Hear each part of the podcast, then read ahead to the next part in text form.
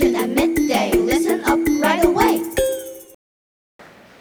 Good morning, everyone. I'm Howard. My topic is a day when everything went wrong.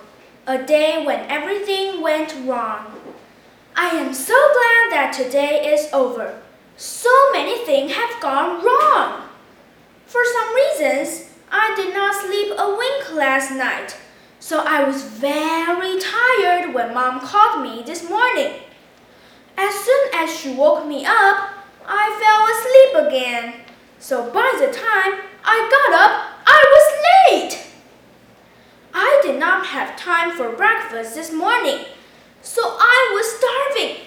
I ran to catch the school bus. Unfortunately, I just missed it, so mom had to drive me to school. This made her late for an important meeting and she's furious with me. Luckily, I got to school on time when I arrived. The teacher asked me to hand in out the essay. my essay was at home. I had forgotten to put it in my bag the night before.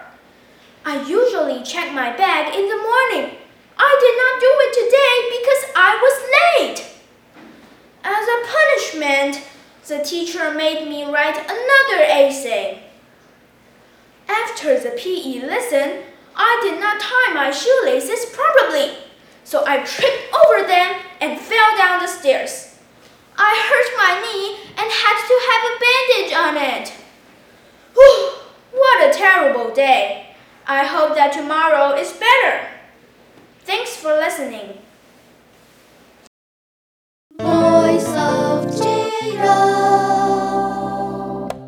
learning every night.